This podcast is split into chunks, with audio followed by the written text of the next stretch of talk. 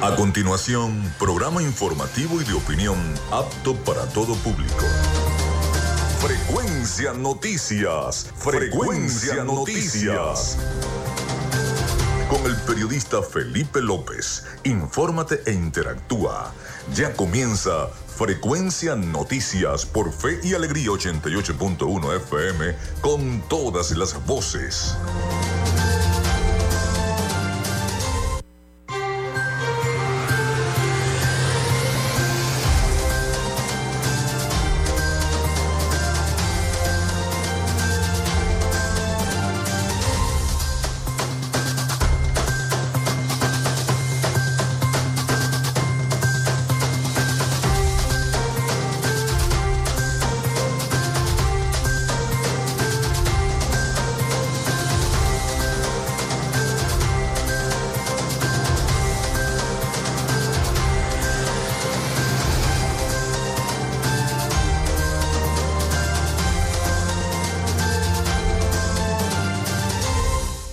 Amigos, muy buenos días, ¿cómo están? ¿Cómo se sienten? Bienvenidos a Frecuencia Noticias a través de Radio Fe y Alegría 88.1 FM. Un placer estar con todas y todos ustedes. Bienvenidos nuevamente en esta nueva semana a nuestro programa. Les saluda Felipe López, mi certificado el 28108, mi número del Colegio Nacional de Periodistas el 10571. En la producción y community manager de este programa, la licenciada Joanna Barbosa, su CNP 16911. En la dirección de Radio Fe y Alegría, Iranía Costa. En la producción general, Winston León. En la coordinación de los servicios informativos, la licenciada Graciela Portillo. Nuestras redes sociales, arroba frecuencia noticias en Instagram y arroba frecuencia noti en Twitter. Mi cuenta personal, tanto en Instagram como en Twitter, es arroba Felipe López TV. Recuerden que llegamos también por las diferentes plataformas de streaming, el portal www.radiofeyalegrianoticias.com y también pueden descargar la aplicación de la estación para sus teléfonos móvil o tablet. Recuerden que este espacio también se emite en diferido como podcast en las plataformas iBox, Anchor, Spotify, Google Podcast, TuneIn y Amazon Music Podcast. Y estamos en vivo también a través de la señal online de Radio Alterna emisora online en el blog www.radioalterna.blogspot.com y en todas las plataformas de radios online del planeta. Allí estamos en vivo para todos ustedes. En publicidad, recordarles que Frecuencia Noticias es una presentación del mejor pan de Maracaibo en la panadería y charcutería San José, de Textil Zen Sport, de Social Media Alterna. Si estás buscando el mejor pan de la ciudad para tu hogar o piensas en un emprendimiento de comida rápida y necesitas el pan de hamburguesa o perro caliente más sabroso de Maracaibo, en la panadería y charcutería San José te estamos esperando con la mejor atención y el pan más caliente y delicioso. Tenemos para ti el pan francés, dulce, campesino, andino, el pan relleno de guayaba, las lambadas y las sabrosas quesadillas. También tenemos pastelería Estamos ubicados en el sector panamericano, avenida 83 con calle 69, finalizando la tercera etapa de la urbanización La Victoria. Para pedidos, comunícate al 0414-658-2768. Panadería y Charcutería San José, el mejor pan de Maracaibo.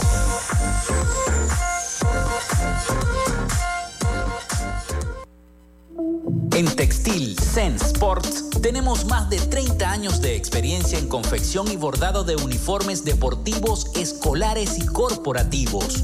Somos asesores creativos para hacer los uniformes de tus sueños con calidad chemises, camisas, pantalones, monos, franelas deportivas y mucho más. Comunícate por los teléfonos 0412-757-0472, 0414-362-2302 o en Instagram en arroba Textil Zen Sports. Textil Zen Sports.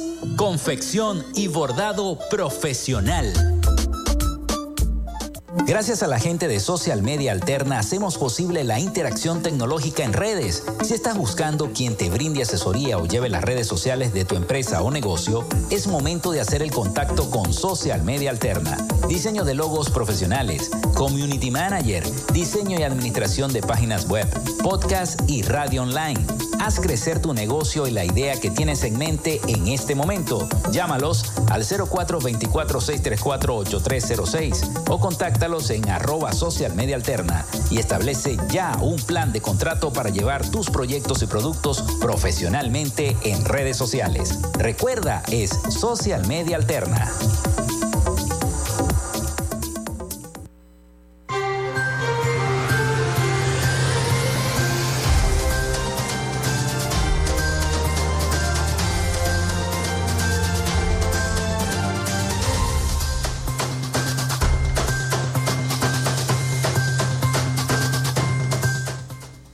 Bueno, también les voy a, dar la línea, pero antes les quiero dar la bienvenida a un nuevo patrocinante de nuestro programa. Se trata del el doctor César Barroso Zuleta, dermatólogo especialista en cosmetología, que a partir del día de hoy nos va a acompañar en el patrocinio de nuestro programa Frecuencia Noticias.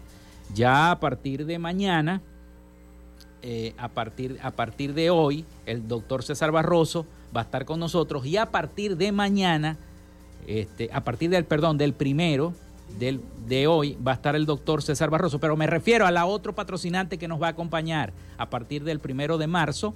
Eh, eh, la gente de la producción me hace seña este, diciendo, no, es de hoy, es de hoy. No, a partir del primero de marzo nos va a estar acompañando la gente de Arepa Full Sabor, también va a estar patrocinando nuestro programa durante todo el año. Y bueno, y el doctor César Barroso Zuleta, dermatólogo especialista en cosmetología. De inmediato les voy a decir que para ese tratamiento del acné y esas manchas oscuras o claras, asimismo tratamientos para el rejuvenecimiento, mantenimiento de la piel, la cicatrices y el tratamiento de estrías, para sus consultas, dirígete de inmediato a la Policlínica de Ampero, ubicada en la avenida Fuerzas Armadas, en el horario comprendido entre lunes a viernes desde las 10 de la mañana hasta las 5 de la tarde. Para mayor información, comunícate al teléfono 0424-618-1532. Repito el teléfono 0424-618-1532. El doctor César Barroso Zuleta, dermatólogo, especialista en cosmetología. Bueno, ahora sí, les voy a dar la línea para que se comuniquen con nosotros el 0424-634-8306, 0424-634-8306, para que se comuniquen con nosotros, estemos interactuando. Hoy tenemos un programa bastante, bastante noticioso, bastante informativo, lleno de noticias y de información.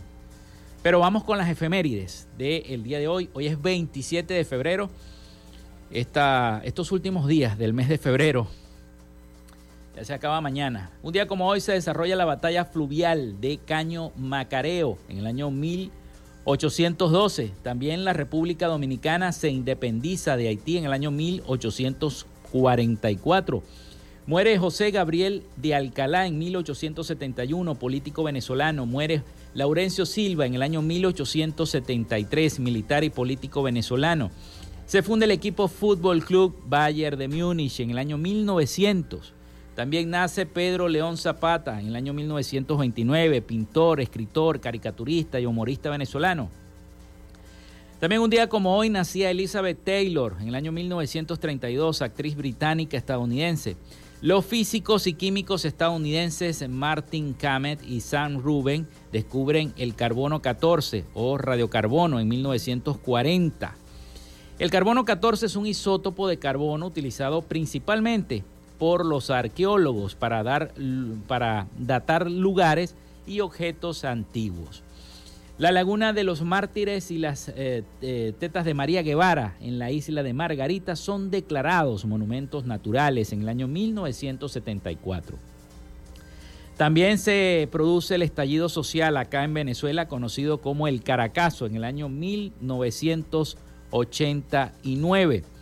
Igualmente Nintendo lanza los primeros juegos de Pokémon en el año 1996, muere Wolfgang Larrazábal en el año 2003, militar y político venezolano, presidente de la Junta de Gobierno de Venezuela, que derrocó al general Marcos Pérez Jiménez el 23 de enero de 1958. Se estrena la película Quisiera ser millonario en el año 2009. Hoy es Día Mundial del Transplante y Día Mundial de las Organizaciones No Gubernamentales, las ONG.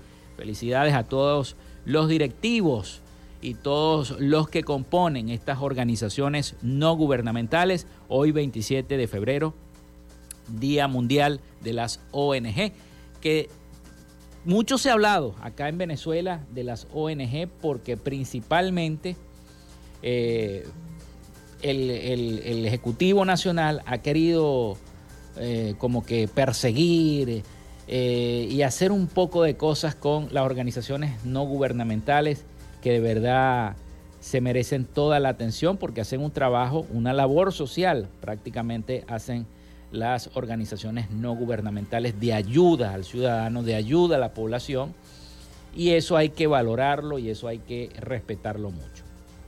Bueno, mucha información se produjo el fin de semana, sobre todo las llamadas elecciones internas del partido Primero Justicia. Si no sabían, este fin de semana se desarrolló una elección interna dentro de las filas del partido Primero Justicia para elegir un solo candidato que vaya a las elecciones primarias y, bueno, y participar y representar a ese partido en las elecciones primarias. Eran tres los candidatos. Juan Pablo Guanipa, Carlos Ocariz y el ex candidato presidencial Enrique Capriles Radonsky. Y Capriles se impuso en esa votación, casi en 19 estados, tengo entendido que fue la votación, mientras que Juan Pablo Guanipa ganó 6. Y a mí me llamó la atención que Carlos Ocariz eh, no haya ganado donde fue gobernador, en el estado Miranda y en los estados... No, perdió. Ganó solamente en el estado Nueva Esparta, en Margarita, ganó Carlos Ocariz. Llama la atención, ¿no? Que, que, no tuvo esa, ese mayor respaldo.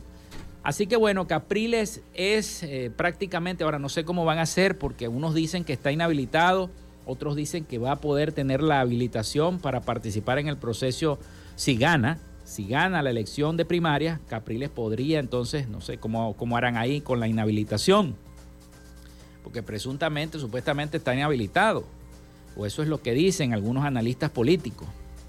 Entonces, todas esas cosas hay que, hay que evaluarlas, ¿no?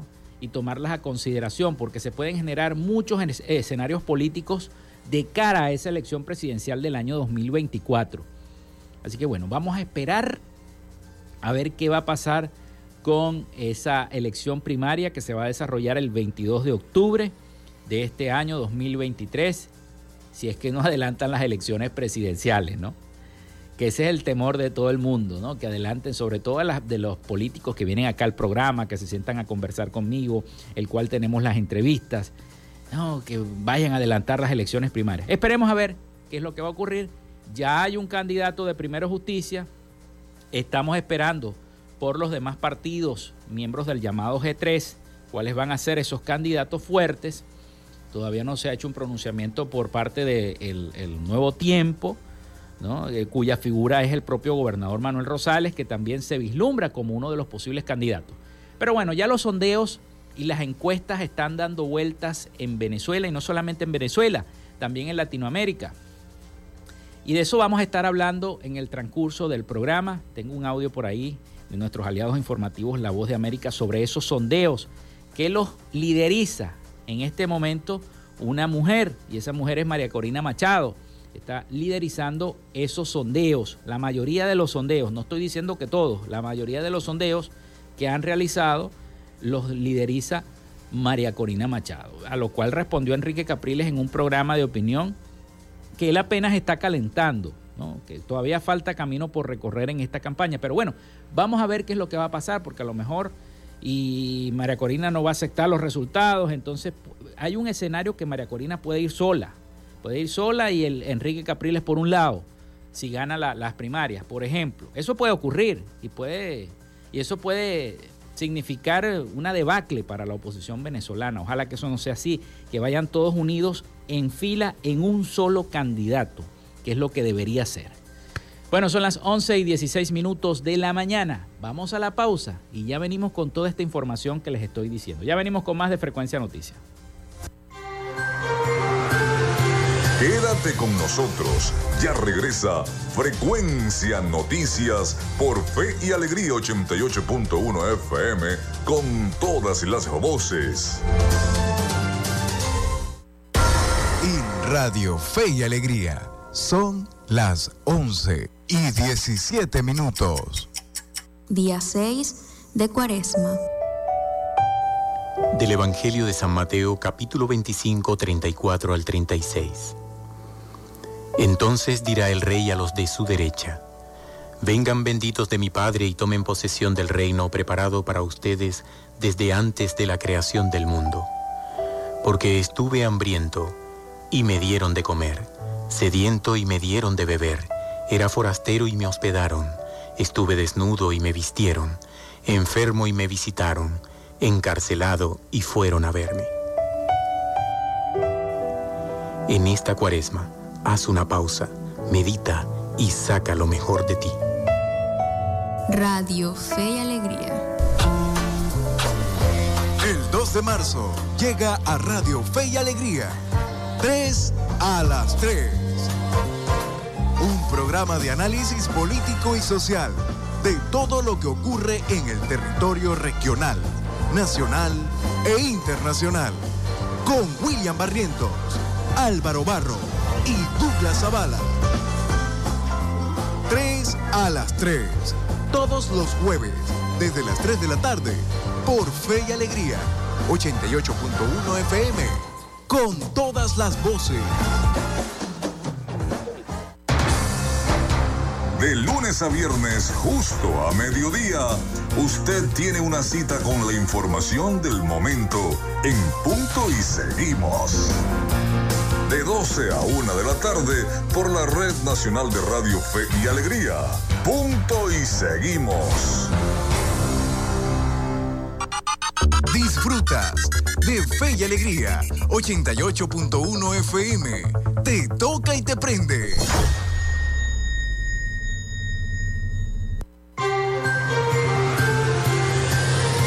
Estás en sintonía de Frecuencia Noticias por Fe y Alegría 88.1 FM con todas las voces.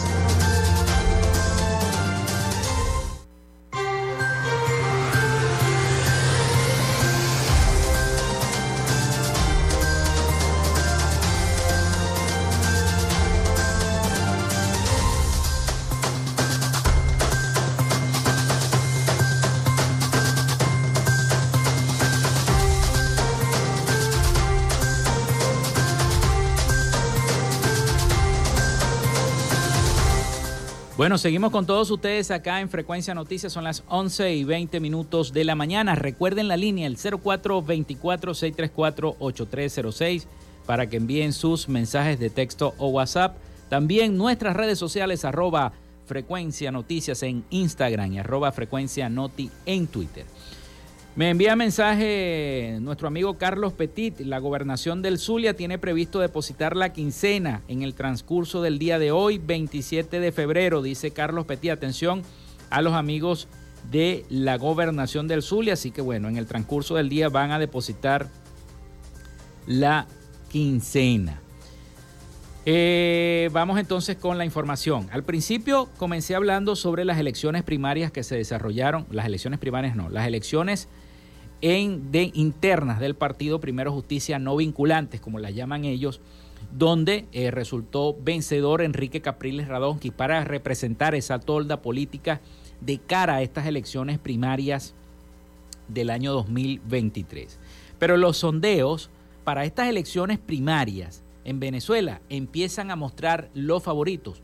Uno podría ser Enrique Capriles, claro que sí, pero está también Benjamín Rauseo, que es conocido como el Conde del Guácharo, está María Corina Machado, está el propio gobernador Manuel Rosales, que aparece también en esos, en esos sondeos, pero hay una mujer, está Delsa Solórzano también, hay una mujer que es María Corina Machado, que está liderando estos sondeos de opinión sobre la intención de voto de los ciudadanos que participarán en las primarias presidenciales opositoras.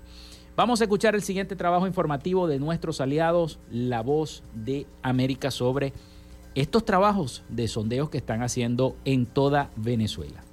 María Corina Machado, coordinadora del Partido 20 Venezuela y ex parlamentaria opositora, que años atrás fue acusada de intento de magnicidio por el gobierno, es una de las candidatas que se medirá en la primaria opositora prevista para el 22 de octubre e insiste en la necesidad de que haya una gran participación de los ciudadanos, pues lo considera un evento catalizador de fuerzas para enfrentar al gobierno en las elecciones presidenciales del 2024. En cuanto a la apatía en la ciudadanía que ha perdido la confianza en la dirigencia opositora, Machado admite que actualmente hay un gran desafío. Entonces, yo creo que es un momento de construir confianza, de demostrar que las cosas sí van a ser distintas y que todo parte por escoger un liderazgo en el cual la gente confíe y que va mucho más allá de una persona, que tiene una propuesta una propuesta para transformar el país y, desde luego una estrategia para sacar a Maduro y a los criminales del poder. Consultada por La Voz de América sobre la recomposición en la región tras el triunfo de líderes de izquierda y la potencial cohesión para lograr algún cambio en Venezuela, la dirigente política aseguró que hay casos de solidaridades automáticas, pero afirmó que también hay quienes establecen límites. Estamos empezando a ver gobiernos de izquierda que están poniéndole un parado a Daniel Ortega. También incluso más allá de, digamos, de las afinidades ideológicas, hay líneas rojas. Y todo el mundo sabe quién es Nicolás Maduro, aliado de Putin. De acuerdo al más reciente sondeo de la encuestadora Datincorp, el 70% de los venezolanos está decepcionado de la política y de los políticos en general. También reveló que un 24.96% de los encuestados votaría por Machado en unas elecciones primarias. En segundo lugar, se ubica el comediante, abogado y ex candidato presidencial Benjamín Rauseo con 16.64%.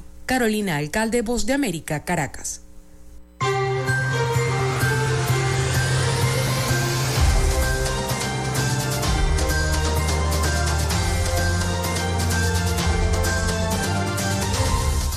Bueno, mi pregunta sería entonces, este, ¿estarán dispuestos los factores de eh, la plataforma unitaria, llámese el llamado Grupo G3, de darle ese puesto a María Corina Machado o a Benjamín Rauseu de ser electo el candidato de la unidad de cara a esas elecciones presidenciales? Es una buena pregunta, tendrían que apoyarlos, ¿no? pero qué tan eficaz sería ese apoyo porque ustedes saben que la situación de la oposición es una situación muy difícil porque prevalecen los egos políticos en cada uno de los partidos que integran la plataforma unitaria. Y todas las cosas que se han tratado de hacer en nuestro país siempre han terminado mal. ¿Y por qué han terminado mal? La respuesta es que está el gobierno todavía este, el Ejecutivo Nacional en el poder lleva 23 años, casi 24 años en el poder, en el ejercicio del poder desde el año 2000.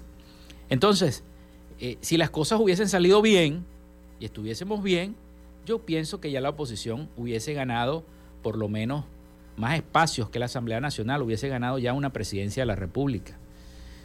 Pero bueno, esperemos que ahora se respete la unidad pero verdaderamente, que se respete la unidad verdaderamente, ¿no? Para que estas cosas se encaucen y se encaminen y vamos a ver cuál va a ser eh, la respuesta de esta elección primaria para el mes de octubre. Y conoceremos entonces a ese candidato que se va a medir en las presidenciales contra el presidente Nicolás Maduro Moros. Bueno, a propósito del presidente Nicolás Maduro Moros, por aquí hay una unidad de investigación de la firma Torino Capital que está estimando que el propio gobierno nacional, este, según la firma Torino Capital, estima que el propio gobierno del presidente Nicolás Maduro podría aumentar el salario mínimo entre 30 y 50 dólares. En un informe reciente señaló que en un contexto de baja productividad y de escasa credibilidad en la política económica, será insostenible cualquier incremento. La economía de Venezuela parece haber encontrado límites en su capacidad de expansión al registrar una recuperación luego de siete años de caída sostenida que generó una contracción de 80% de su Producto Interno Bruto. Destacaron además que asimismo el contexto de las restricciones en su capacidad de financiamiento nacional e internacional, además del estancamiento de las negociaciones claves de la flexibilización de las sanciones establecidas por los por el propio Estados Unidos. Así lo dijo, este eh, reseñó el medio digital Banca y Negocios. Esta información está en ese portal. El crecimiento puede generar empleos y aumentar los ingresos, pero también causar desplazamientos, aumentar la desigualdad y causar daños ambientales. Por esa razón es importante considerar el bienestar de la ciudadanía al evaluar el desempeño de la economía y al tomar decisiones políticas.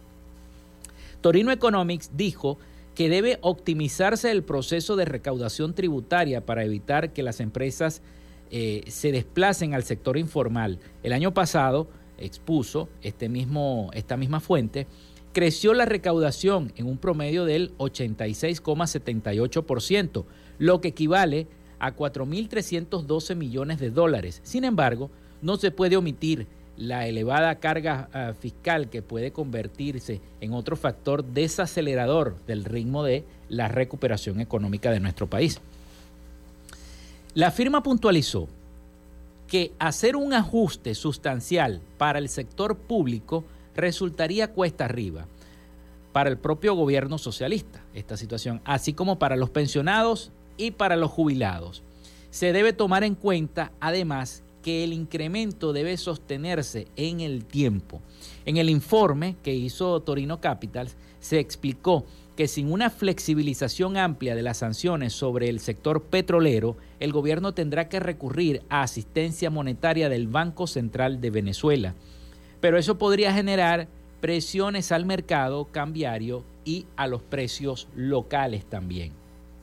Una situación bastante fuerte. Así que el gobierno del presidente Maduro podría aumentar el salario mínimo entre 30 y 50 dólares. La unidad de investigación de la consultora Torino Capital señaló que en un contexto de baja productividad y de escasa credibilidad en la política económica sería insostenible cualquier incremento salarial, así como los ingresos de los pensionados y los jubilados. Es bastante, bastante difícil que eso llegue a tomarse en serio. Mientras tanto, seguimos con más noticias y es que eh, tenemos información económica, PDVSA debe 318 millones de euros a la petroquímica Repsol. La empresa española Repsol presentó un resultado financiero de 2022 eh, en el cual refleja la deuda de créditos comerciales a cobrar a Petróleos de Venezuela, PDVSA, por importe de 318 millones de euros. Imagínense ustedes esa cantidad. El grupo ha analizado la recuperación mm, de sus inversiones en Venezuela, así como el riesgo de crédito sobre la cuesta, las cuentas a cobrar a PDVSA, registrando un deterioro de 266 millones de euros en la cuenta de pérdidas y ganancias consolidada, indicó Rexol en un informe de gestión financiera. El reporte indica referencias específicas a sus operaciones en Venezuela que cerraron el año pasado con una posición patrimonial por el, orden de los 411 millones de euros. Esto incluye el valor neto contable de la inversión en el negocio conjunto más el apoyo gasífero eh, por importe de 158 millones de euros y la financiación en dólares otorgada por el grupo al negocio conjunto eh, Petro Quiriquire por 347 millones de euros. A pesar de esto, la compañía energética española reconoce que el alivio de sanciones por parte de los Estados Unidos y el acercamiento de el mismo a políticas petroleras venezolanas mejoró en la actividad en cierto sentido. Bueno, así que bueno, PDVSA debe 318 millones de euros a la petroquímica Rexol, que es una petroquímica española. Con esta información, 11 y 30 minutos de la mañana, vamos a la pausa y ya venimos con más de Frecuencia Noticias. Ya regresamos con más de Frecuencia Noticias por Fe y Alegría 88.1 FM con todas las voces. Y Radio Fe y Alegría son las 11 y 30 minutos. Escuchas Fe y Alegría 88.1 FM. Te toca y te prende.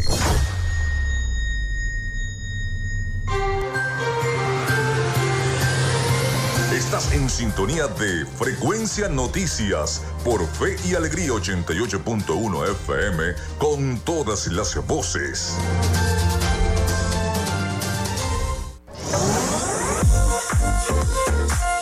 Si estás buscando el mejor pan de la ciudad para tu hogar o piensas en un emprendimiento de comida rápida y necesitas el pan de hamburguesa o perro caliente más sabroso de Maracaibo, en la panadería y charcutería San José te estamos esperando con la mejor atención y el pan más caliente y delicioso.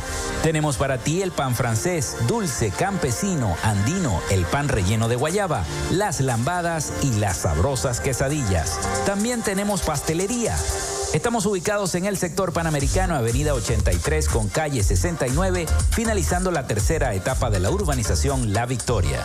Para pedidos, comunícate al 0414-658-2768. Panadería y Charcutería San José, el mejor pan de Maracaibo.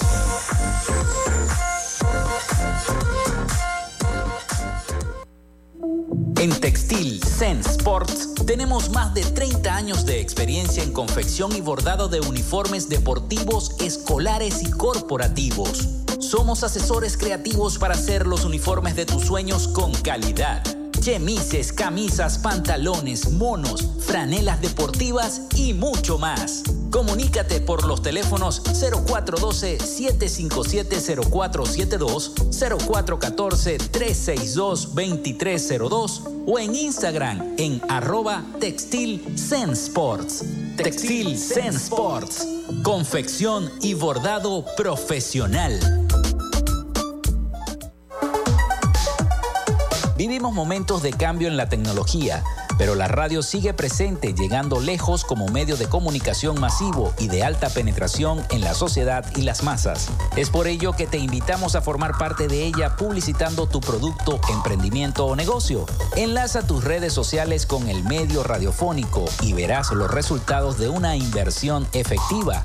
Desde Frecuencia Noticias te invitamos a formar parte de nuestro patrocinio. Comunícate con nosotros y comienza desde ya esta inversión que hará crecer tu emprendimiento o negocio al instante. Escríbenos al correo frecuencianoticiasbe.gmail.com o comunícate por los teléfonos 0424-666-7752 o 0424-634-8306.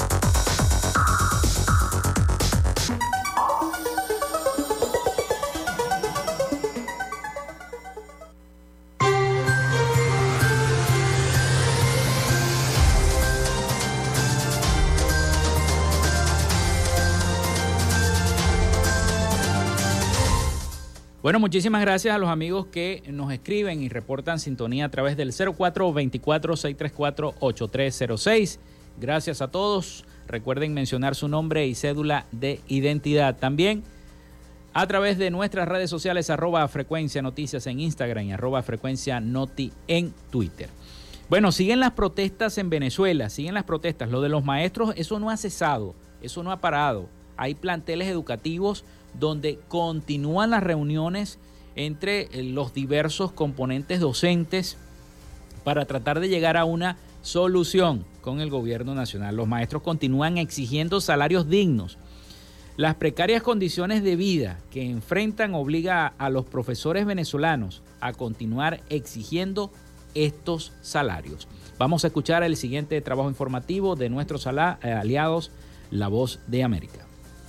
A pesar de que en los últimos años trabajadores del sector público en Venezuela han protestado insistentemente para exigir un salario que les permita cubrir sus necesidades más básicas, el gobierno venezolano sigue sin implementar un ajuste salarial que se considere digno. La educadora y dirigente sindical Griselda Sánchez insiste en que se mantendrán en las calles exigiendo un sueldo de al menos 600 dólares mensuales y la renuncia de la ministra de Educación Yelitza Santaella. Además, advierte que muchos educadores que deben realizar oficios paralelos para sobrevivir están siendo víctima de acoso laboral por elevar su voz. Les dicen que los van a sancionar, que le van a suspender el salario, que le van a pasar por escrito las inasistencias y nosotros le decimos, aquí no hay inasistencia, porque tú estás inasistente cuando a ti te pagan y tú no vas. Pero es que si tú no me estás pagando, ¿cómo voy? O sea, no hay tal inasistencia. Aquí lo que vemos claramente es que se está secuestrando el derecho a la vida de tantos ciudadanos, es que se viola el derecho a la vida en Venezuela. No son las sanciones lo que han permitido que esto ocurra, porque esto ocurría antes de las sanciones. En medio de una protesta, Lourdes Villarreal, profesora de una escuela pública del oeste de Caracas, cuestionó que el gobierno pague a cantantes internacionales como el dominicano Boni Cepeda para presentarse en recientes conciertos de carnaval, mientras no se solucionan los problemas evidentes en los planteles. Eh, actualmente no hay agua. Los maestros van a trabajar y no tienen dónde hacer su necesidad fisiológica y asimismo los estudiantes. Y ahí estamos arriesgando, cada vez que yo subo allí me da una tosecita extraña por la cantidad de hongo que hay en las paredes. En varias ocasiones el presidente Nicolás Maduro ha defendido los avances de las denominadas brigadas comunitarias militares para la educación, creadas el año pasado para la recuperación de la planta física de escuelas públicas en todo el país. Carolina Alcalde, Voz de América, Caracas.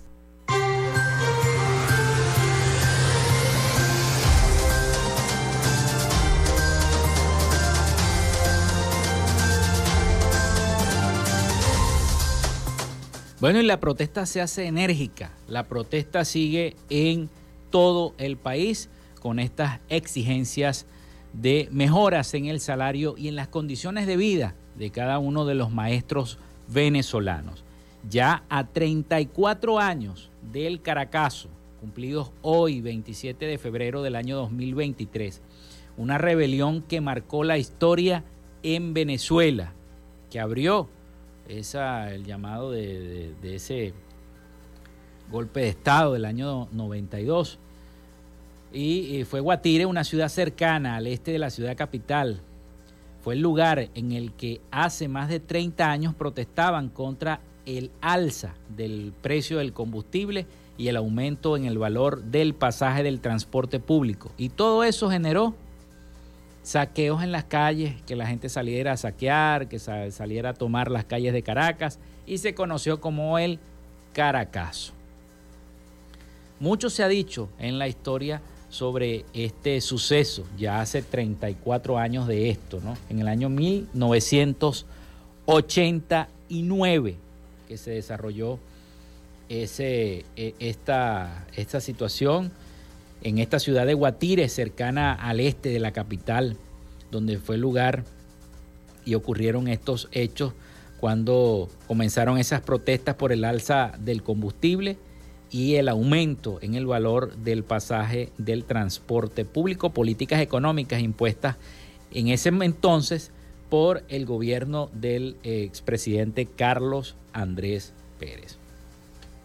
Yo estaba niño, pero yo recuerdo la, la, travesía, los toques de queda que se hicieron durante esa, esa manifestación en la ciudad capital, ese 27 de febrero del año 1989.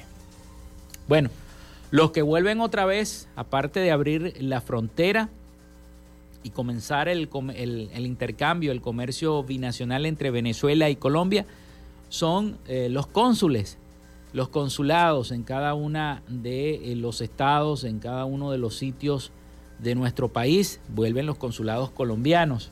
El ministro de Relaciones Exteriores acogió el llamado de la Procuraduría General de la Nación para la reapertura de algunas de sus oficinas consulares de Colombia en Venezuela. En tal sentido, se informó que en un plazo no mayor a cuatro meses estarían nuevamente operando los consulados colombianos en Caracas, aquí en Maracaibo, en San Antonio del Táchira y en San Cristóbal. En ese sentido, aseguró el ministro de Relaciones Exteriores, se adelantan obras de mantenimiento y adecuación del inmueble en Caracas, en donde operará el consulado, y se hará prioridad acciones de nombramiento de cónsules, reubicación y comisiones del personal para el ejercicio de las funciones administrativas con el fin de darle apertura en el menor tiempo posible a estas oficinas, así lo reseñó el portal digital El Colombiano. En esta transición eh, de reorganización de los consulados, la Cancillería también anunció el planteamiento en una segunda fase de la contratación y adecuación de las redes de, eh, de las sedes perdón, de Puerto Ayacucho Puerto Ordaz, Valencia, El Amparo y San Fernando de Atabapo, cubriendo así gran parte del territorio venezolano. A los requerimientos hechos por la Procuraduría sobre la totalidad de oficinas que eh, se cerrarán, la Cancillería respondió que se descarta que eh, de los 15 consulados que existían, se supriman algunos, puesto que ellos dependerán de los movimientos migratorios comerciales eh, y de los connacionales que han estado acá en Venezuela. Así que bueno, anuncian la reapertura de consulados colombianos en todo el país, en toda Venezuela, respecto a la propia situación de nuestro país. Una situación bastante, bastante buena, porque en un plazo de cuatro meses abrirán los consulados de Caracas, San Antonio, del Táchira y San Cristóbal. Así que es una situación buena para el comercio binacional. Con esta información vamos a la pausa, son las 11 y 43 minutos de la mañana. Vamos a la pausa, no se muevan de ahí, ya venimos con la información internacional, por supuesto con nuestro corresponsal desde Miami. Así que ya venimos con más de Frecuencia Noticias. Regresamos con más de Frecuencia Noticias por Fe y Alegría 88.1 FM con todas las voces. En Radio Fe y Alegría son las 11 y 42 minutos. El registro electoral es la base de datos que agrupa a todos los ciudadanos que pueden ejercer el derecho al voto. Si eres mayor de 18 años y no estás inscrito o si cambiaste de ciudad o región en los últimos años, escucha. Escucha. Hay una oficina regional electoral del Consejo Nacional Electoral en cada capital del estado donde de manera permanente puedes inscribirte o actualizar tu lugar de residencia. Solo con presentar tu cédula de identidad. La meta es que los puntos de inscripción y actualización se multipliquen por todo el país, no menos de uno por municipio. Hazlo ahora y asegura tu derecho al voto. Esta es una recomendación del Observatorio Electoral Venezolano. Conoce más en oevenezolano.org y arroba oevenezolano. Con el periodista Rogelio Suárez, la información siempre la consigues de primera mano. En una coproducción con el Canal 11 del Zulia, sintoniza de primera mano. De lunes a viernes a las 8 de la mañana por Fe y Alegría 88.1 FM, te toca y te prende. Y recuerde, arrieros somos y en el camino andamos. Hasta luego.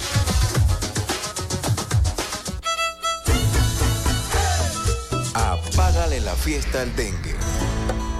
Lava y cepilla los tanques, los cauchos ubicados en los parques infantiles que puedan contener aguas estancadas en episodios de lluvias. Rellena con tierra, tanques sépticos, desagües y letrinas abandonadas. Apágale la fiesta al dengue. Este es un mensaje de Radio Fe y Alegría. Pana, pican duro. Estás en sintonía de Fe y Alegría 88.1 FM. Te toca y te prende.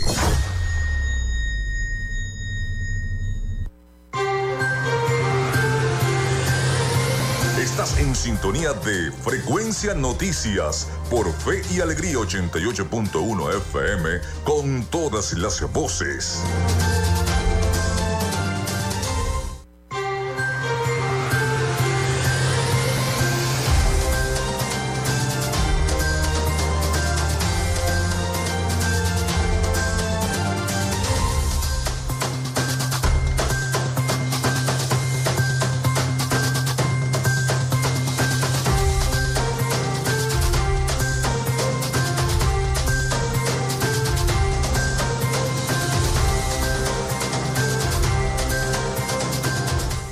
Continuamos con más de Frecuencia Noticias, son las 11 y 45 minutos de la mañana, acá en Radio Fe y Alegría 88.1 FM. Gracias por estar allí en sintonía.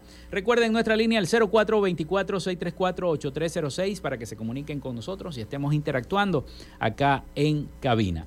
Vamos con las noticias internacionales, son las 11 y 46 minutos. Vamos con las noticias internacionales a cargo de nuestro corresponsal Rafael Gutiérrez Mejías, que ya está preparado para llevarnos toda esa información de Latinoamérica y el Caribe. Adelante, Rafael. Latinoamérica.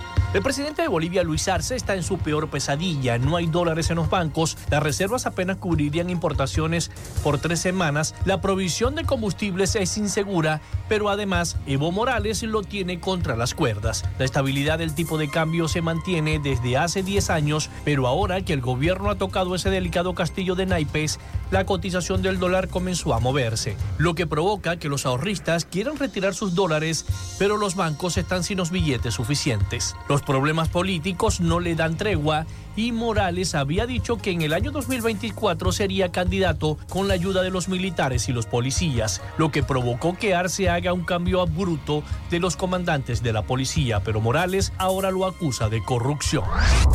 Las autoridades brasileñas localizaron ayer domingo otros seis cuerpos entre los destrozos dejados por las lluvias que hace una semana castigaron el litoral de Sao Paulo, lo que lleva a 65 el total de los muertos, e informaron que ya no restan desaparecidos. El gobierno regional de Sao Paulo explicó en un comunicado que las últimas seis víctimas fueron encontradas en São Sebastião, la ciudad más afectada por los temporales que el pasado fin de semana se ensañaron con esa turística región, situada entre el mar y una cadena de montañas. En un humilde barrio de São Sebastião, los recatistas hallaron el cadáver del último desaparecido que fue víctima de un deslizamiento provocado por las lluvias en una región serrana, que durante las últimas décadas ha sido ocupada de forma irregular pese al riesgo que entrañaba la construcción. Un nuevo escándalo pone en la mira sobre el Parlamento del Perú y es que una vez más los padres de la patria se encuentran en el ojo de la tormenta al revelarse las millonarias compras que se realizaron en el año 2022. Desde televisores, alfombras rojas y estacionamientos exclusivos fueron algunas de estas adquisiciones que han llamado la atención a más de uno. El Dominical Panorama reveló en su última edición que el Congreso de la República accedió a la compra de 1.600 metros de alfombra para diversas áreas del Parlamento, cuyo monto es de 315 mil soles. Además, la nota periodística evidenció los documentos aprobados por el Parlamento sobre la compra de otros productos a costo muy por encima de su precio real. Por ejemplo, al cotizar en el mercado la misma alfombra con las mismas especificaciones y el mismo metrado, se valoraría en 149.400 soles. Quiere decir que hay una sobrevaloración de 165.600 soles por la adquisición de este producto. Sin embargo, no todo queda aquí, pues al buscar a la empresa ganadora de esta compra, los investigadores se consiguieron con la sorpresa que la dirección que se evidencia en la proforma, cuadra 41 de la avenida Próceres de la Independencia, San Juan de Gurigancho, es nada más que una pollería. La organización independiente Red por la Defensa del Trabajo, la Propiedad y la Constitución de Venezuela pidió el día sábado a la Comisión Nacional de Primarias Antichavistas que garantice la participación de líderes genuinos opositores en las próximas elecciones, que se celebrarán el próximo 22 de octubre. A través de un comunicado firmado por el presidente de la red, Vicente Brito, la organización buscó tomar medidas para evitar que el oficialismo promueva candidatos de su conveniencia, algo que de ocurrir permitiría a Nicolás Maduro y su gente intervenir en el proceso y conseguir que el elegido no sea un opositor real. La advertencia se dio en un momento en que todavía se desconoce quiénes serán los candidatos que competirán en dichas primarias, de la cual saldrá el aspirante a la presidencia que se enfrentará al chavismo en los comicios que están previstos para el año entrante. Hasta acá nuestro recorrido por Latinoamérica para Frecuencia Noticias con el CNP 12562, Rafael Gutiérrez. Latinoamérica.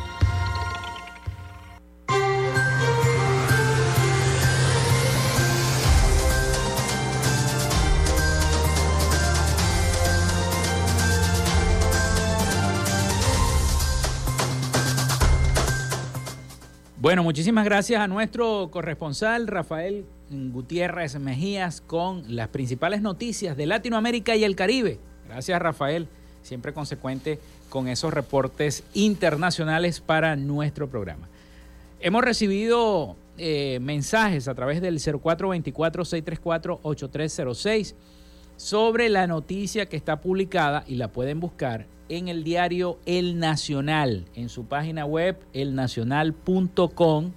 Ahí está publicado y esta nota es una investigación de la consultora Torino Capital. No quiere decir que vaya a ser así o que el gobierno lo vaya a hacer oficial. Es una investigación de la consultora Torino Capital que dice que el gobierno de Maduro podría, aún podría, pero no es que lo vaya a hacer, podría aumentar el salario mínimo entre 30 y 50 dólares. Es una investigación que ellos hicieron eh, de esta consultora Torino Capital que señala en un contexto de baja productividad y de escasa credibilidad en la política económica sería insostenible cualquier incremento salarial. O sea, por eso el gobierno no, no puede aumentar porque es insostenible para el propio gobierno, así como de los ingresos de los pensionados y jubilados. Pero no es que lo vaya a hacer el gobierno. Mucha gente, ¿pero cuándo va a ser? No, no, no, no, no. No es que lo vaya a hacer. Es una investigación que ha hecho una consultora eh, eh, económica que se llama Torino Capital sobre un posible, posible aumento de salario en Venezuela. Ellos estiman que podría ser ese aumento de entre 30 y 50 dólares. Porque ya muchos están preguntándome por, por, la, por la mensajería de texto, pero ¿cuándo va a ser el aumento? ¿Y cuándo lo dijo el gobierno? No, no es que cuándo lo vaya a hacer, no es oficial, es una investigación que se está haciendo a ver si se puede hacer o no se puede hacer debido a, este, eh, a que la, la, política económica en este país está eh, muy, muy, muy bloqueada, pues ya sabemos todos, por, por, todo lo que está ocurriendo en, en con el Producto Interno Bruto y demás. Así que bueno, es una investigación que realiza la consultora Torino Capital sobre esta situación.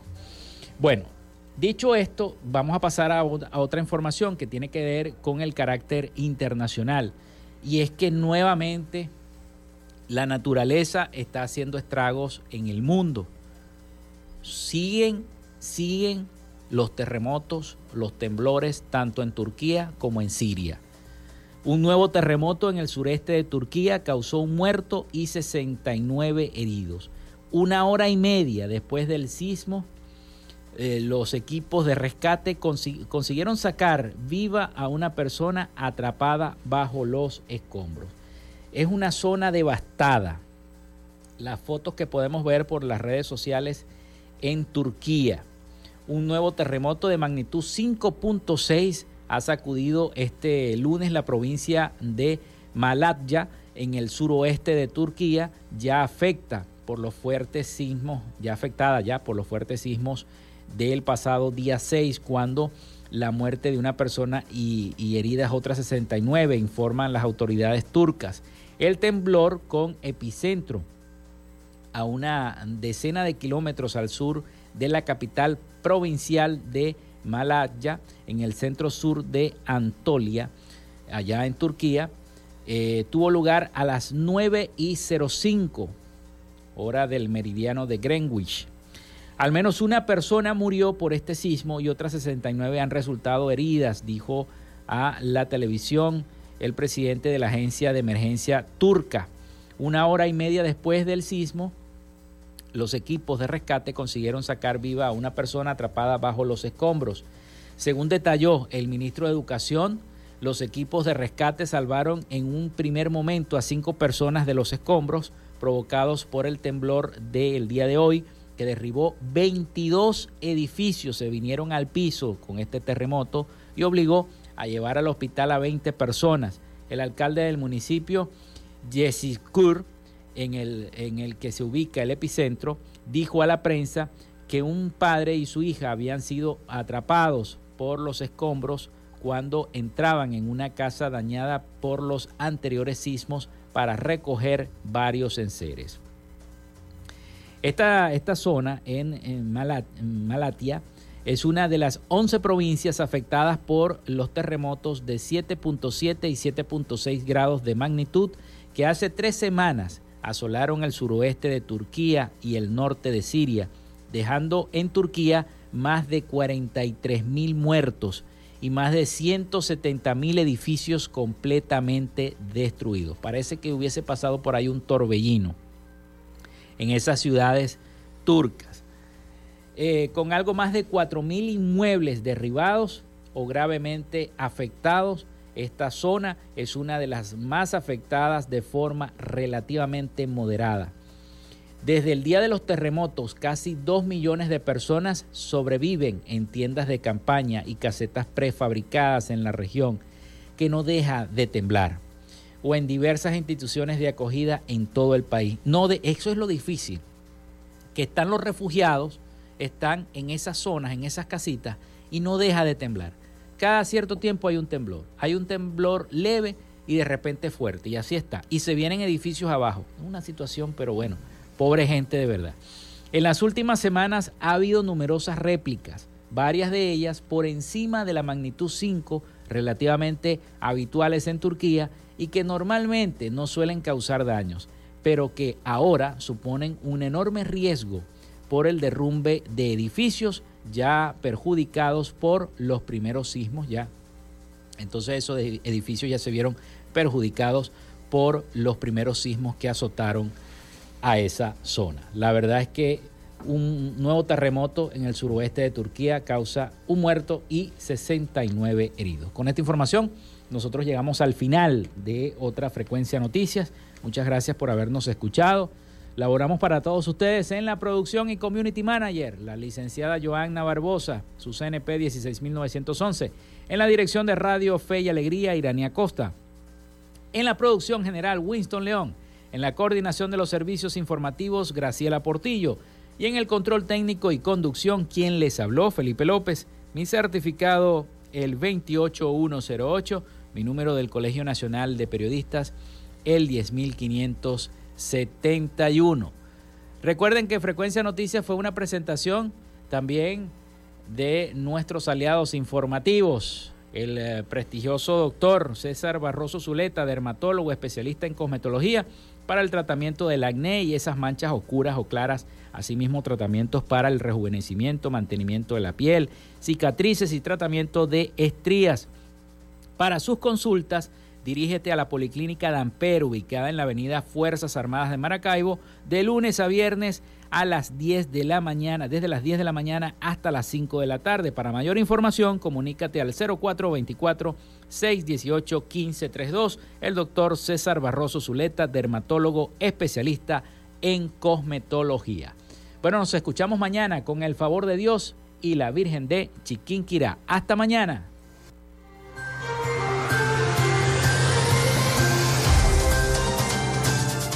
Frecuencia Noticias fue una presentación de Panadería y Charcutería San José, el mejor pan de Maracaibo. Están ubicados en el sector panamericano, avenida 83 con calle 69, finalizando la tercera etapa de la urbanización La Victoria. Para pedidos, comunícate al 0414-658-2768. Textil Sensport, confección y bordado de uniformes Comunícate por los teléfonos 0412-757-0472, 0414-362-2302 o en Instagram en arroba textil Social Media Alterna. Si necesitas una página web o un community manager, llámalos al 0424-634-8306 o contáctalos en arroba Social Media Alterna. Frecuencia Noticias.